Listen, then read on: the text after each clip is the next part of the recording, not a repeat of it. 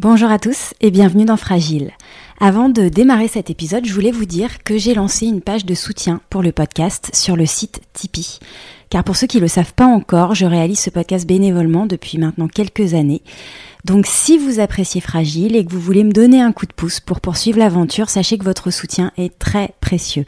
Ça m'aidera notamment à financer les frais de production et ça me permettra aussi de vous proposer plus sereinement de nouvelles rencontres insulaires. Je voudrais dire un immense merci à tous ceux qui ont déjà apporté leur soutien au podcast et pour ceux qui y pensent, je vous mets le lien vers la page de soutien dans les notes de l'épisode. Je vous souhaite une très bonne écoute. Bonjour à tous et bienvenue dans Fragile. J'espère que vous allez bien et que vous vivez le mieux possible ce déconfinement progressif. Dans cet épisode qui vient clore la série de témoignages enregistrés pendant la période de confinement à Porquerolles, je reçois François, garde-moniteur au Parc national de Porquerolles. Pour ceux qui suivent Fragile depuis quelque temps, j'avais déjà reçu dans le cinquième épisode du podcast Peggy, également garde-monitrice. Le témoignage de François complète et enrichit celui de Peggy. François nous explique les missions naturalistes sur lesquelles il travaille actuellement, l'impact du confinement sur la faune et la flore de Porquerolles. Et pour ceux qui se demandent à quoi ressemble l'étonnant cri des puffins, ces oiseaux pélagiques qui nichent actuellement dans les falaises à Porquerolles, tendez bien l'oreille. Bonjour François. Bonjour. Pour commencer, comment vous vous sentez globalement en ce 48e jour de confinement? Bah, Écoutez, moi euh, ça va. Hein. J'ai pas eu l'occasion d'aller sur le continent depuis depuis le début du confinement. Ça va peut-être se présenter la semaine prochaine, mais pour l'instant je le supporte très bien. Disons que le confinement ne change pas grand-chose au niveau de l'insularité, quoi, dans la mesure où on est déjà confiné d'origine sur notre île. Euh, il n'y a pas de différence notable du point de vue de, de la vie courante. Alors François, vous êtes garde-moniteur au Parc national de Port-Cros. Euh, durant cette période de pandémie, le parc s'est organisé pour permettre d'assurer la continuité de ses missions que l'on peut peut-être appeler rapidement protéger et conserver les espèces, les milieux et les paysages, promouvoir un développement local et durable et des missions plus pédagogiques et de sensibilisation. Vous concernant François, vous passez une grande partie de votre temps sur le terrain, sur des missions de police et des missions naturalistes de suivi de la faune et de la flore. Est-ce que vous pourriez nous préciser un petit peu ces missions et les sujets sur lesquels vous travaillez actuellement? Ben Écoutez, c'est simple. Nous, on est chargé de connaître et de répertorier un maximum d'espèces animales ou végétales, euh, dans la mesure où il faut connaître les espèces pour pouvoir les protéger et, efficacement. Donc on fait des, on a beaucoup de missions de d'inventaire, voilà c'est le mot que je cherchais, des missions d'inventaire et de suivi de reproduction. C'est-à-dire qu'en fait, bon bah les, les principales espèces qu'on a sur Porquerolles, des espèces prédatrices de prédation terminale, c'est-à-dire les espèces qui sont en haut de la chaîne alimentaire. On sait, enfin on sait par expérience que quand le haut de la chaîne alimentaire fonctionne, euh, tout ce qui est en dessous dans la chaîne euh, suit euh, suit la courbe quoi. Disons que si, si on voit qu'en haut il y a des problèmes, c'est qu'en dessous il y a un problème quelque part. Donc en fait on suit on suit beaucoup les espèces prédatrices, notamment le faucon pèlerin, les chauves-souris et des espèces un peu plus patrimoniales comme l'engoulevent d'Europe ou enfin des, espèces un peu plus euh, rares on va dire ou plus euh, susceptibles de réagir assez vite au changement de, de conditions. Le faucon pèlerin par exemple, on a six ou sept couples sur l'île et on les suit toutes euh, individuellement en période de reproduction, c'est-à-dire qu'on va sur les sites pour voir si le couple est présent, voir s'il est actif au niveau de la reproduction. En général, en ce moment, là, ils sont ou sur l'œuf ou en train de se reproduire. Mais il y a la, plupart de nos couples, pour l'instant, sont sur la reproduction. Et ensuite, on suit la couvaison et l'envol des jeunes. Et en cette période de reproduction, est-ce que vous observez euh, des comportements inhabituel ou est-ce que c'est plutôt une période du coup en cette période de confinement qui est, plus propice? Les, les, oiseaux sont peut-être moins perturbés. Est-ce que vous observez des, un phénomène un petit peu inhabituel cette année? Au niveau de nos suivis habituels, non, parce qu'on a l'habitude et on, on pense que c'est des espèces qui ne sont pas trop sujettes au dérangement dans la mesure où elles, nichent en falaise et donc euh, c'est pas des endroits où on va trop les, les enquiquiner. Par contre, on observe sur d'autres espèces des, des comportements euh, plus ou moins inhabituels dans la mesure où il y a des espèces comme les oiseaux marins, les puffins notamment, puffins yelcoin ou puffins de Scopoli, qui sont observés nettement plus près des côtes que ce qu'on les voit d'habitude, quoi. dans la mesure où mmh. quand on sort en bateau, on est les seuls bateaux sur le sur le plan d'eau ou presque, hein, mis à part quelques pêcheurs ou quelques bateaux militaires, on a on, a l'occasion d'observer des espèces en en nette euh, progression vis-à-vis du vis-à-vis de leur milieu habituel quoi. D'habitude on les on les observe très loin au large au sud des îles et là en l'occurrence on les observe quasiment entre les îles et le continent ce qui est relativement rare. Et c'est des mmh. phénomènes qu'on voit de plus en plus fréquemment. Donc des comportements peut-être un petit peu moins farouches que d'habitude. Euh. Est-ce que vous pourriez nous dire quelques mots de, cette espèce, euh, les puffins, leur, leur comportement caractéristique voilà, je crois qu'ils ils sont assez particuliers, assez intéressants à suivre. C'est des oiseaux marins qui sont totalement pélagiques, c'est-à-dire qu'en fait ils ne sont, ils sont, ils vivent en mer, de jour comme de nuit, et ils ne viennent à terre que pour se reproduire. Euh, c'est des oiseaux qui ne se reproduisent que sur les îles. On a pas, il n'y a pas de reproduction sur le continent. Donc ils, sont sur les îles, ils, creusent des terriers dans les falaises et ils se reproduisent euh, au fond de leur terrier et on les voit, on a l'occasion de les observer euh, près des côtes qu'à ces, qu'à ces occasions-là, c'est-à-dire en ce moment. D'accord, c'est-à-dire qu'ils sont sur l'île à une période de l'année bien précise, c'est ça? Voilà, au printemps. C'est, plutôt le, le début du printemps pour le, le puffin yelcon, qui est le, le plus petit des deux, et pour le puffin de Scopoli, qui est une espèce un peu plus grande et qu'on a en, plus grande quantité sur Porquerolles, euh, la période de, de, reproduction commence juste en ce moment. C'est-à-dire qu'on a l'occasion de les entendre chanter là en ce moment, c'est assez impressionnant. C'est des cris qui sont assez particuliers, qui ressemblent à rien d'autre et qui pourraient presque faire peur si on ne savait pas que c'était ça, quoi.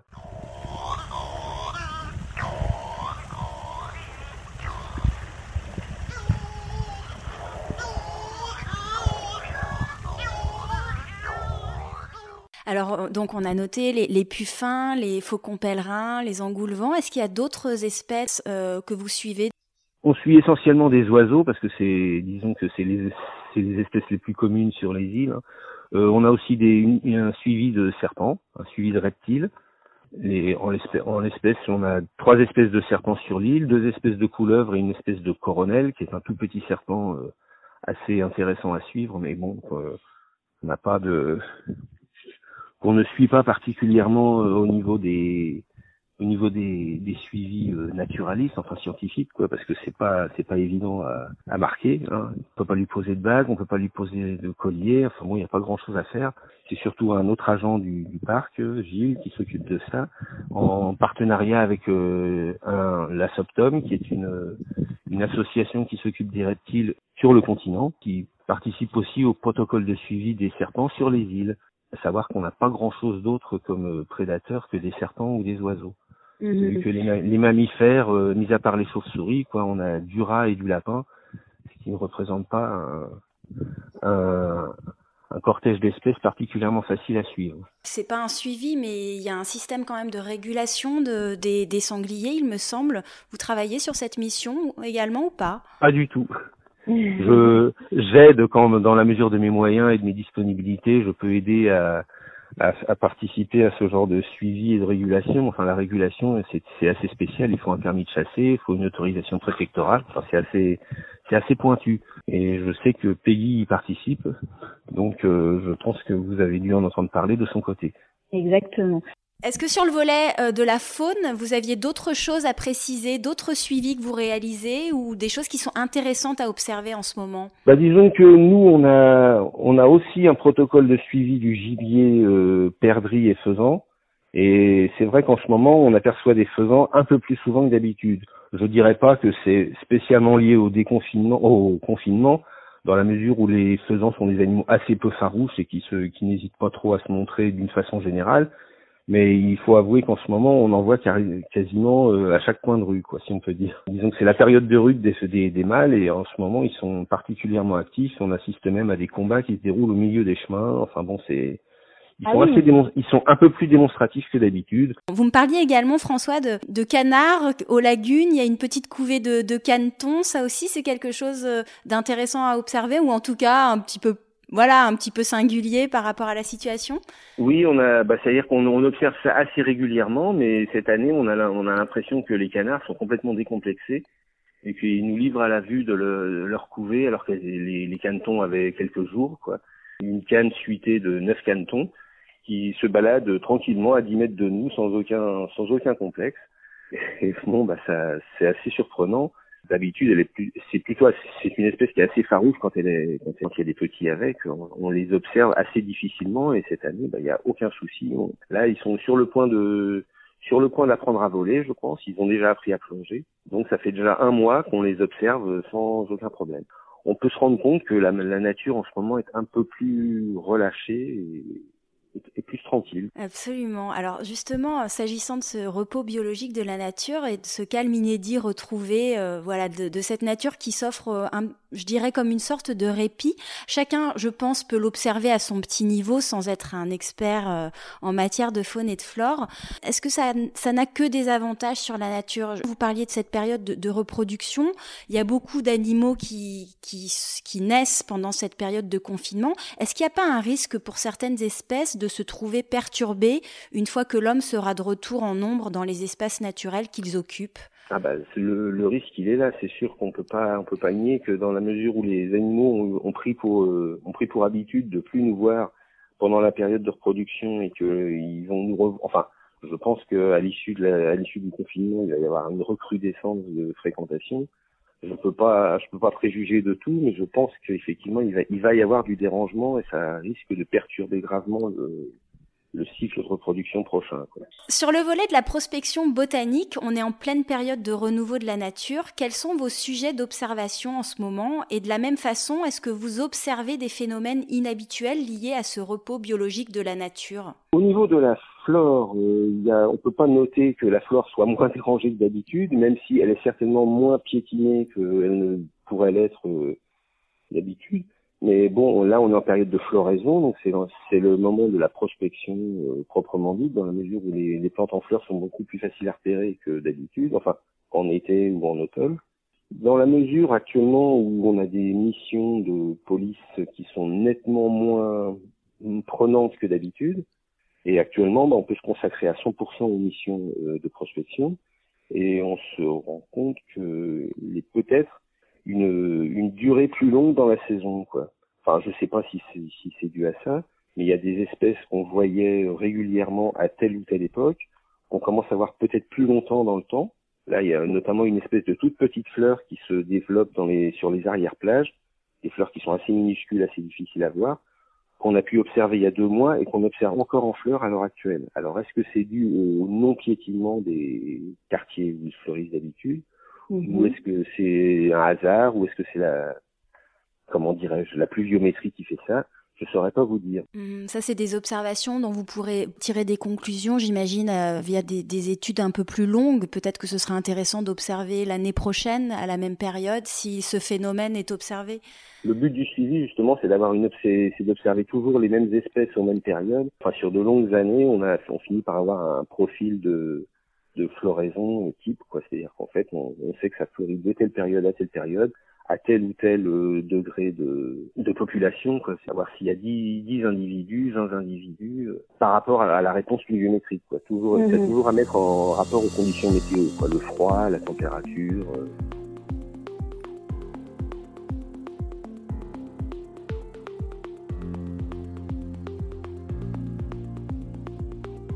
Qu'est-ce qu'on observe aujourd'hui en fleurs c'est la saison de quoi en ce moment à Porquerolles? Qu'est-ce qu'on peut observer de, de, beau en ce moment? Ah bah en ce moment il y a beaucoup d'orchidées, mais bon euh, on, peut, on, peut, dire que c'est des, espèces qui sont relativement difficiles à déceler parce qu'en fait c'est des toutes petites orchidées, hein, c'est des, des, des, herbacées qui se qui se baladent dans les champs. Euh, euh, c'est pas évident à voir, même si c'est des, on, peut penser que les orchidées c'est des grandes fleurs jolies et tout, faciles à repérer, mais c'est pas du tout le cas. Mhm. Et sans ça, à l'heure actuelle, au niveau floraison, nous, on, allez savoir pourquoi, on a que des espèces qui sont relativement petites. Hein, euh, les espèces patrimoniales à proprement parler, enfin pas vraiment remarquables à l'œil, parce que les, par exemple, les romulés, mais dont la saison est passée, c'est des petites fleurs qui font moins d'un centimètre de diamètre et je vous parlais tout, là, tout à l'heure des malcolmias. Euh, les malcolmias, c'est une fleur qui fait euh, un, un millimètre et demi de diamètre. Ah oui. Donc, euh, c'est pas vraiment remarquable, mais c'est une petite fleur qui est excessivement rare et dont dont l'habitat est particulièrement euh, réduit. Est-ce que c'est une période normalement à laquelle vous faites découvrir ces espèces Je pense peut-être aux écoles ou même à des à des groupes qui viennent découvrir cette nature un peu rare et qu'il est difficile d'observer quand on n'est pas expert. Euh, on a des points rencontres où effectivement on fait, on fait découvrir au public des, des espèces plus ou moins euh, rares et patrimoniales à l'exception des orchidées qui sont un peu notre jardin secret parce qu'on on essaie de pas ébruiter grosso modo les stations des plantes les plus rares pour ne pas pour ne pas éveiller la convoitise de certains. Mm-hmm. Mais ça nous empêche pas de, effectivement d'essayer d'éveiller le grand public à, au, cours de ces points rencontres qui sont au printemps sur des espèces qui sont relativement euh, relativement rares, méconnues et dont les habitats sont relativement menacés notamment les arrière-plages, parce que les arrière-plages sont sujettes au piétinement et c'est un, c'est l'objet du suivi d'ailleurs de, certaines plantes comme les romulées et qui sont euh, sensibles au, au surpiétinement euh, du tourisme. En tant que garde moniteur, vous assurez également des tournées de surveillance pour assurer la préservation incendie, lutter contre le braconnage notamment. Vous êtes habilité à verbaliser en cas d'infraction. Alors les massifs et les plages ont dû se vider, euh, j'imagine. Vous croisez néanmoins quelques personnes sur les chemins? Bah écoutez, en ce moment, on ne croise strictement personne. Hein, à savoir que bon, les, massifs, euh, les massifs forestiers sont fermés, les plages sont fermées aussi au grand public, en théorie. Maintenant, ça nous arrive de croiser quelques villageois qui font leur euh, leur balade quotidienne. Hein, on a le droit de se promener pendant une heure, donc euh, tout le monde en profite et je le comprends. Surtout en ce moment où on a des journées magnifiques mais bon, on n'est pas on n'est pas à même de, de verbaliser pour euh, des dépassements entre guillemets dans la mesure où même euh, dans le dans le cadre de notre police, nous on s'occupe essentiellement de la police de l'environnement et ça c'est ça n'a rien à voir avec avec l'environnement, hein. c'est de la police du droit civil. Donc c'est pas ça dépasse complètement nos compétences et on serait même pas en mesure de verbaliser pour ça. Et de toute façon, je me sentirais pas trop légitime pour empêcher les gens de se promener là où je suis moi. Parce que, et du coup, quand vous parlez de police de l'environnement, ça veut dire que vous, vous dressez des procès-verbaux pour quel type d'infraction en général? Essentiellement, euh, nous, euh, des procès-verbaux, alors ça serait surtout pour des, des, atteintes à la faune ou à la flore, notamment à la faune dans le cadre de la pêche euh, illicite, par exemple. Euh, pour ce qui est des autres petites infractions qui, qui là relèvent de la contravention, c'est-à-dire le, le timbre amende qu'on vous met sur votre pare-brise si vous êtes mal garé, Mhm. Là, c'est essentiellement de la cigarette ou éventuellement on pourrait faire des, des abandons de déchets. Ça, ça me plairait bien parce que même mine de rien, quelqu'un qui jette quelque chose dans un lieu où il, il, vient pour passer ses vacances, je trouve ça aberrant. Quoi. Malheureusement, les gens sont pas assez bêtes pour faire ça sous nos yeux, donc on en, on en fait pas si souvent. Par contre, la cigarette, ça c'est un, c'est un fléau. Ouais, on a bien vu ce que ça donnait au niveau des incendies euh, de 2017. Bon, donc on comprend qu'en ce moment c'est pas la mission principale étant donné le peu de monde sur les sur les chemins de l'île. Peut-être que euh, voilà, vous êtes aujourd'hui plus concentré sur sur vos missions naturalistes, mais ça occupe néanmoins en général globalement une grosse partie de, de votre temps, si j'ai bien compris. Bah, c'est-à-dire que dans les dans les deux mois d'été, c'est quasiment que ça. Hein. Il faut, faut, bien savoir qu'on est en congé ou alors on est en police, quoi. Ouais. il y a très peu de missions naturalistes qui se déroulent en été. De toute façon, les suivis s'y prêtent pas trop. C'est, c'est surtout des suivis printaniers ou automnales.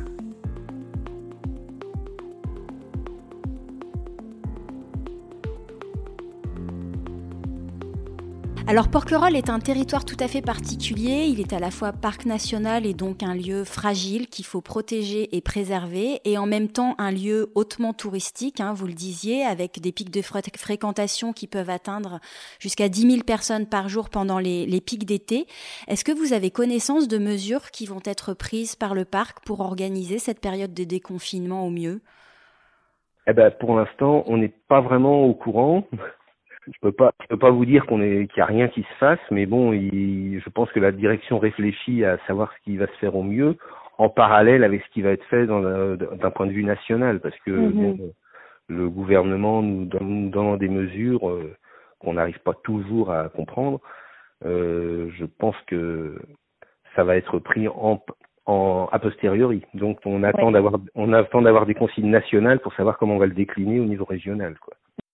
Oui, peut-être qu'on peut préciser aux auditeurs qui nous écoutent qu'aujourd'hui on est on est le 2 mai et que de fait voilà les annonces gouvernementales qui ont été faites euh, la semaine dernière euh, vont être précisées euh, la semaine qui arrive. Et donc on peut comprendre en effet que bah, que ce soit le parc ou, ou d'autres grandes institutions soient en attente justement de, de ces mesures. Et puis il y a ce principe de territorialité aussi dans le déconfinement auquel je pense Porquerolles va être évidemment confrontés ou certainement des, des réflexions à mener également avec euh, avec les autorités euh, locales. Oui, tout à fait. J'aimerais qu'on aborde euh, dans cette dernière partie, François, votre perception un petit peu plus personnelle de cette crise. Est-ce que pour vous, dans cette période, il y a quelque chose qui est plus difficile euh, à vivre, quelque chose qui vous manque un peu euh, en cette période. Même si j'ai cru comprendre que vous vous sembliez vivre euh, voilà cette période dans, dans, une continuité par rapport à votre vie habituelle, mais néanmoins peut-être qu'il y a quelque chose vous qui, qui vous manque en ce moment? Rien de bien spécial, mhm. disons que du du point de vue habituel, moi je, je fais une sortie par mois sur le continent euh, voire deux dans les dans les bonnes périodes quoi. Et c'est essentiellement pour aller voir un film au cinéma ou manger au restaurant. Enfin bon faire des trucs euh, qu'on ne pourra pas faire avant un certain temps je pense. Donc euh, je dis pas que ça me manque parce que moi quand j'étais petit je voulais être gardien de phare. Donc quelque part je suis pas je suis pas vraiment euh, enfin je me sens pas vraiment en confinement quoi. Disons que j'avais j'ai, j'ai une nature euh, relativement solitaire. Par, je vous dis, j'aimerais bien aller que les cinémas rouvrent pour pouvoir aller me changer les idées, euh, enfin voir autre chose, quoi, parce que se changer mhm. les idées, c'est pas trop dur. Il suffit de sortir dans son jardin, d'écouter les oiseaux et Surtout que vous, vous me disiez, alors euh, je sais pas si on peut le dire euh, dans, au, au, micro, que vous n'aviez même plus Internet depuis quelques semaines. Euh, ça aussi, ça vous perturbe pas plus que ça? La seule perturbation qu'on peut y trouver, c'est qu'on n'a plus les sites météo qui nous permettent de savoir si on peut sortir en mer ou pas. Encore une fois, c'est vraiment pour se dire que c'est pour pour aller sur le terrain. Donc là où certainement que beaucoup de personnes se tournent vers euh, vers les propositions en ligne, ce genre de choses, je dirais que c'est pas c'est pas le cas forcément chez vous, si j'ai bien compris. Voilà, c'est ça. Est-ce que vous pensez, François, que ça va changer des choses dans nos modes de vie après? Je ne sais pas quoi en penser. Je l'espère. J'espère beaucoup que ça peut-être éveillera quelques quelques consciences qui sont qui ont été, je dirais, euh, lénifiées par le progrès et la société de consommation.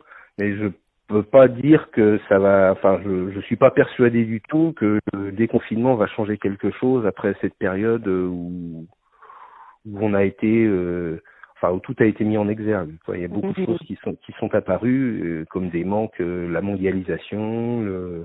Une fois que ça va, une fois que ça va reprendre son train-train, si rien ne vient perturber la chose, euh, ça n'aura pas un, un impact notoire. Est-ce que pour terminer, alors il y a beaucoup de personnes en ce moment qui sont un peu en manque d'îles. Est-ce que vous avez un message à faire passer, peut-être pour les porquerolais ou pour ces personnes qui aimeraient aujourd'hui euh, retrouver euh, retrouver Porquerolles? Eh bien, ma foi, je leur dis que d'ici peu, il y a, certainement des, des massifs qui vont être rouverts. D'ici le 11 mai, je pense qu'il faut il faut pas perdre espoir. Hein. L'île est, elle est restée telle quelle et elle, elle pourrait rester telle qu'elle pendant quelques millions d'années encore sans problème. Hmm, à condition évidemment qu'elle euh, qu'elle soit préservée et protégée euh, comme elle l'est aujourd'hui. Ah, merci infiniment François pour pour votre témoignage. Merci bien sûr à, toutes les équipes, aux gardes moniteurs et toutes les équipes euh, qui travaillent peut-être sur les études scientifiques et toutes les équipes du, du parc national. Et puis bah, au plaisir de, de, vous croiser prochainement sur sur les chemins de, de Porquerolles. À bientôt François. À bientôt. Au revoir.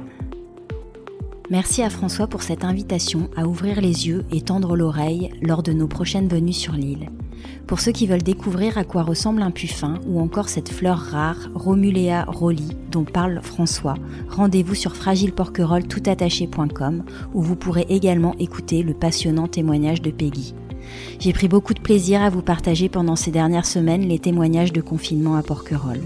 Si ces épisodes vous ont plu et que vous voulez soutenir le podcast, parlez-en autour de vous et prenez deux petites minutes pour laisser un avis 5 étoiles sur Apple Podcast si vous êtes sur iPhone.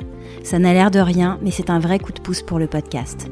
Et le top du top, c'est de laisser un petit commentaire que je prendrai beaucoup de plaisir à lire. La semaine prochaine, je vous propose le témoignage inédit d'une personne qui fait beaucoup pour la culture à Porquerolles depuis des années. Merci à tous, prenez soin de vous. À bientôt!